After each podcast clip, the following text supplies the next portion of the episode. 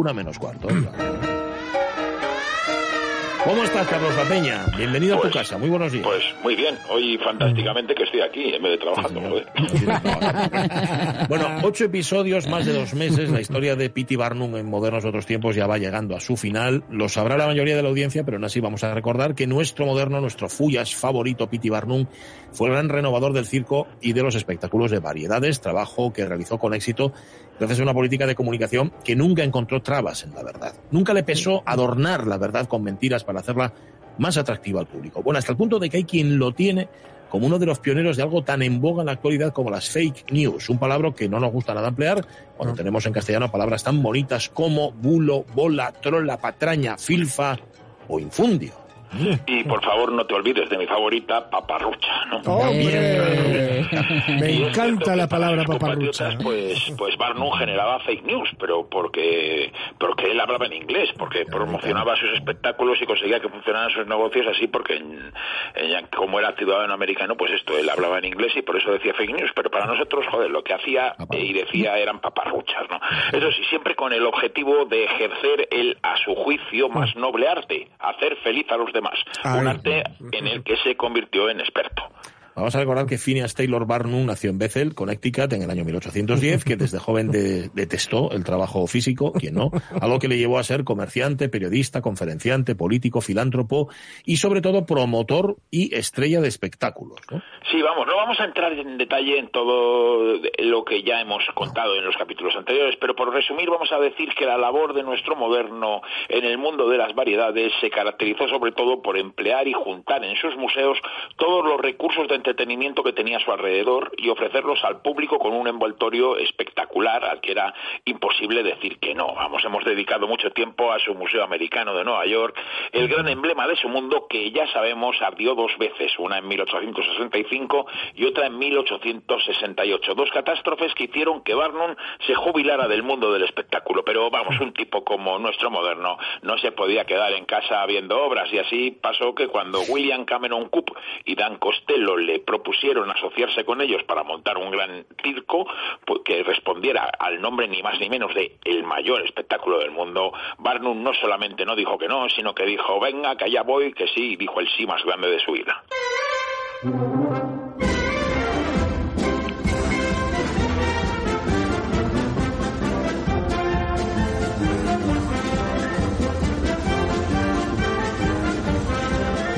Esta es precisamente la marcha circense, el mayor espectáculo del mundo, Greatest Show on Earth, el sobrenombre que mantuvo el circo de Barnum desde su fundación en 1871, pues hasta hace nada, hasta hace apenas cinco años, porque el famoso circo de los Ringling Brothers Barnum and Bailey, que cerró sus puertas en septiembre de 2017, es el mismo, exactamente el mismo, ya lo veremos, que fundó nuestro moderno, la obra por la que siempre va a ser recordado, ¿no?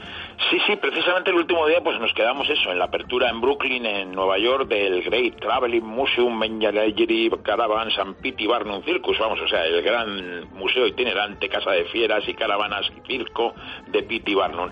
Ese sueño de Barnum de hacer ya con 61 años de edad el grupo de maravillas más grande jamás conocido, ese sitio donde llevar a cabo su gran deseo, que era eclipsar por completo a todas las demás exposiciones del mundo. Y eso se hizo realidad el 10 de abril de 1871.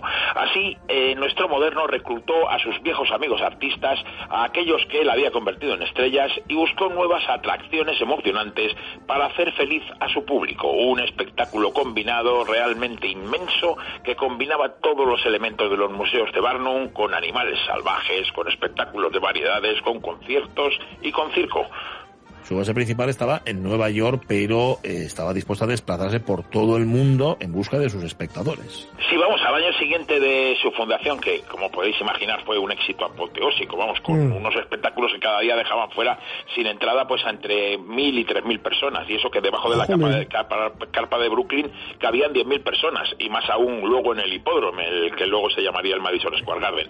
Bueno, pues al año siguiente, decíamos en 1872, el mayor espectáculo del mundo salió de gira, y dado el gran número de caravanas que necesitaban para el desplazamiento, Barnum decidió trasladarse en tren. Y su circo se convirtió no solo en la primera compañía itinerante que se desplazaba en tren, sino la primera que, se, que era propietaria de uno, porque vamos, nuestro moderno se compró un tren enorme en el que viajaban todas las atracciones de su circo, esas que actuaban en sus tres pistas, porque la Feria Mundial Itinerante de Pitti Barnum, el gran hipódromo romano y el espectáculo más grande de la Tierra, el espectáculo más grande de la Tierra de El Gran Circo de Londres, la colección de fieras británicas real de Sanger y los grandes espectáculos aliados internacionales unidos, que todos estos nombres tuvo el Circo de Barnum, fue el primer circo de tres pistas.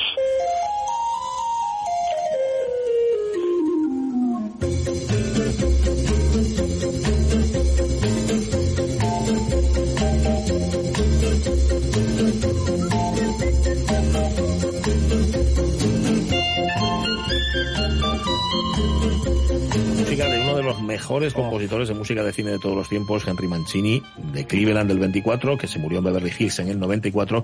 Este, es, este tema es el Baby Elephant Walk, el, paso del elefantito, lo compuso en el 61 para Atari, la película de Howard Hawks. Súbelo un poquitín, José, súbelo. Y viene al esta música porque supongo, la peña, que vas a hablarnos de una de las grandes atracciones del mayor espectáculo del mundo, el elefante Jumbo. Claro, pues si nos metemos en el pellejo de Barnum, pues enseguida nos daremos cuenta de que el mayor espectáculo del mundo, por fuerza, tenía que tener al elefante más grande del mundo. Y este, claro, está, era Jumbo. Jumbo era un elefante africano capturado en Abisinia en 1861 con menos de un año cuando apenas medía un metro de alto. El modo de captura pues probablemente fue el habitual. Vamos, los cazadores mataron a su madre para arrancarle los colmillos y el pequeño elefante quedaba aterrorizado pues junto al cadáver. Su captor fue el bávaro o el bárbaro Samuel Johann Smith, vamos, era uno así de estos que era como un poco como, como este del de Abu Dhabi o como se llama, ¿no? Y este pues lo vendió junto con otro congénere al zoológico de París, donde permaneció allí tres años, entre 1862 y 1865. El Zoo de París no le hizo mucha gracia y lo cambió por un rinoceronte al Zoo de Londres y Jumbo llegó a la capital inglesa el 26 de junio. Pero ojo porque el Jumbo que llega a Londres no se parecía nada a la estrella imponente en la que allí, en la que allí se iba a convertir, ¿no? Sí, vamos, de hecho todavía ni siquiera se llamaba Jumbo, era un animal enfermo, lleno de parásitos y aún traumatizado por su captura. El que a partir de entonces sería su creador, a partir de cuando llegó a Londres, Matthew Scott, dijo que nunca había visto a una criatura tan desamparada estaba lleno de parásitos que se le habían metido en la piel y casi se le habían comido los ojos. Scott desarrolló un vínculo extraordinario con el elefante que le acompañó toda su vida y le bautizó como Jumbo, que Jumbo significaba hola, vamos, significaba y sigue significando ah, hola en su agili. Y tras medio año de cuidados intensivos de darle alimentos y afecto, consiguió no solo que se recuperara, sino que se convirtiera en el ídolo de Londres. Algo que parece que está muy bien, pero vamos, pero tanto cariño del público no creáis que le hizo ningún bien al, elefante. Porque tened en cuenta que eran los tiempos que de popularización de la fotografía. Y, y quien ya fuera niño o adulto, podría no querer una fotografía sentado en el lomo de un elefante tan simpático como Jumbo.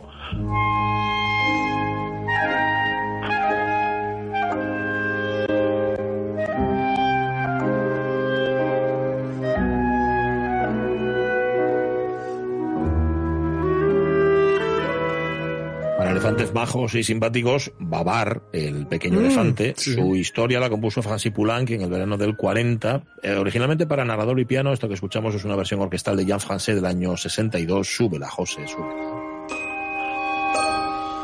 realmente Poulenc la escribió como un juego para entretener a, a, sus primos. La historia de Babar se convirtió en uno de los grandes éxitos de la carrera del compositor francés. Éxito tan grande, Carlos, como el de Jumbo, en Londres. Bueno, pues figúrate que hasta los hijos de la reina eran admiradores del elefante. Todo el mundo quería darse un paseo sobre los lobos de Jumbo, pero Jumbo empezaba a tener problemas por tener que soportar tanto peso, ¿no?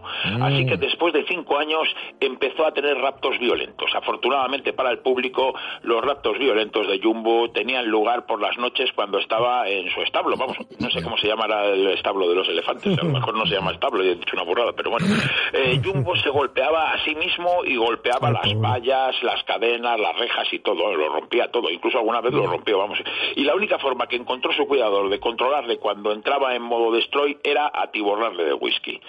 Pero el caso es que el director del zoo, un tal Bartlett, estaba bastante acojonado por si los raptos violentos de Jumbo se producían contra el público, así que compró armas y ordenó a sus empleados que dispararan si el elefante atacaba al público. Afortunadamente nunca atacó al público y no le dispararon, ¿no? Pero fue entonces cuando entró en juego nuestro moderno Pity Que hizo una oferta de 10.000 dólares para incorporar, para incorporar a Jumbo al mayor espectáculo del mundo. Es una oferta muy sustanciosa que evidentemente el director del zoológico no pudo rechazar. Sí, vamos, porque además es que era, era muchísima pasta, porque era muchísima pasta más que ahora, pero además es que Bartlett tenía miedo de que el elefante le metiera en un lío con víctimas y todo esto, ¿no? Entonces, así que, pero la, tomó la decisión de venderlo, pero la decisión casi creó una revuelta en Londres. John Raskin, el maestro de nuestro adorado William Morris, encabezó las protestas contra la venta de Jumbo a los americanos, ¿no? Y los niños británicos llegaron a hacer una colecta para comprarlo.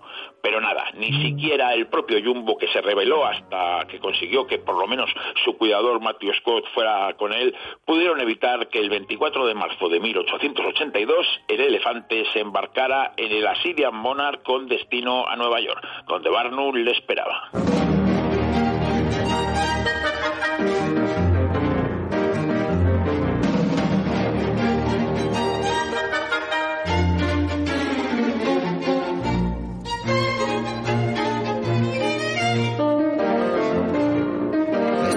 El pequeño elefante tiene mm. un final feliz porque después de vivir en la ciudad, el elefante de Pulang, Babar, vuelve a la selva y es coronado rey de los elefantes y es feliz allí en la selva. Sube, José, sube.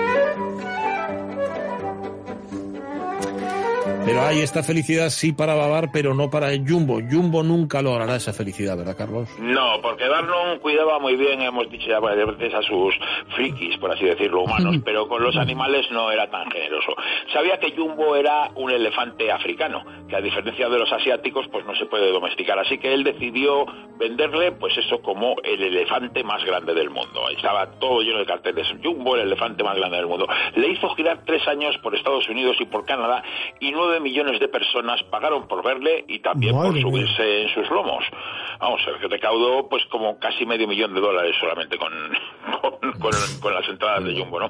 Jumbo viajaba con otros elefantes, incluido uno enano que se llamaba como otra estrella de Barnum, que seguro que recordaréis, Tom Tam, el general Pulgarcito, pues había también un elefante enano que se llamaba Tom Tam. Y Jumbo pues estaba destrozado, casi no podía aguantarse de pie, tenía las piernas deshechas de soportar tanto peso y estaba completamente además enganchado al whisky que le daba su amigo y cuidador Matthew Scott.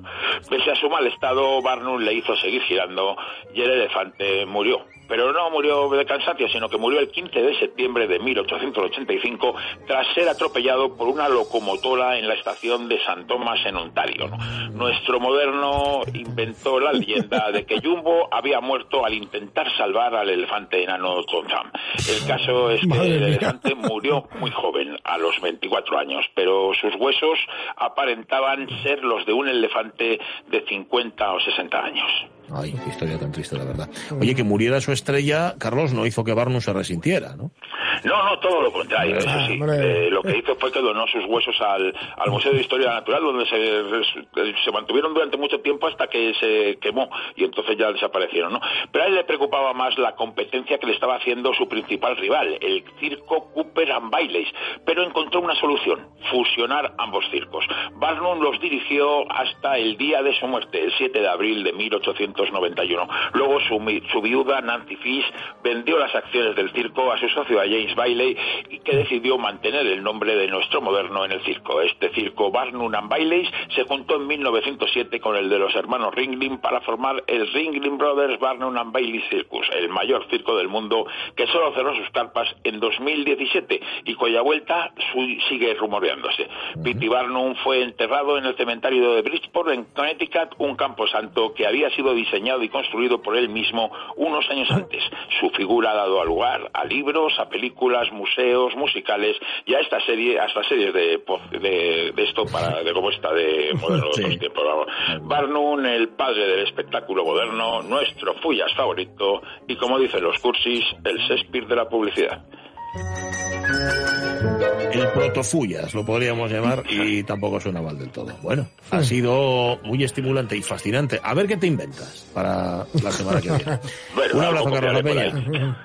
un abrazo muy Un abrazo. Chao, Mañana chao. volvemos a las 10. Ahora el tren y antes las noticias. Sed muy felices, la una.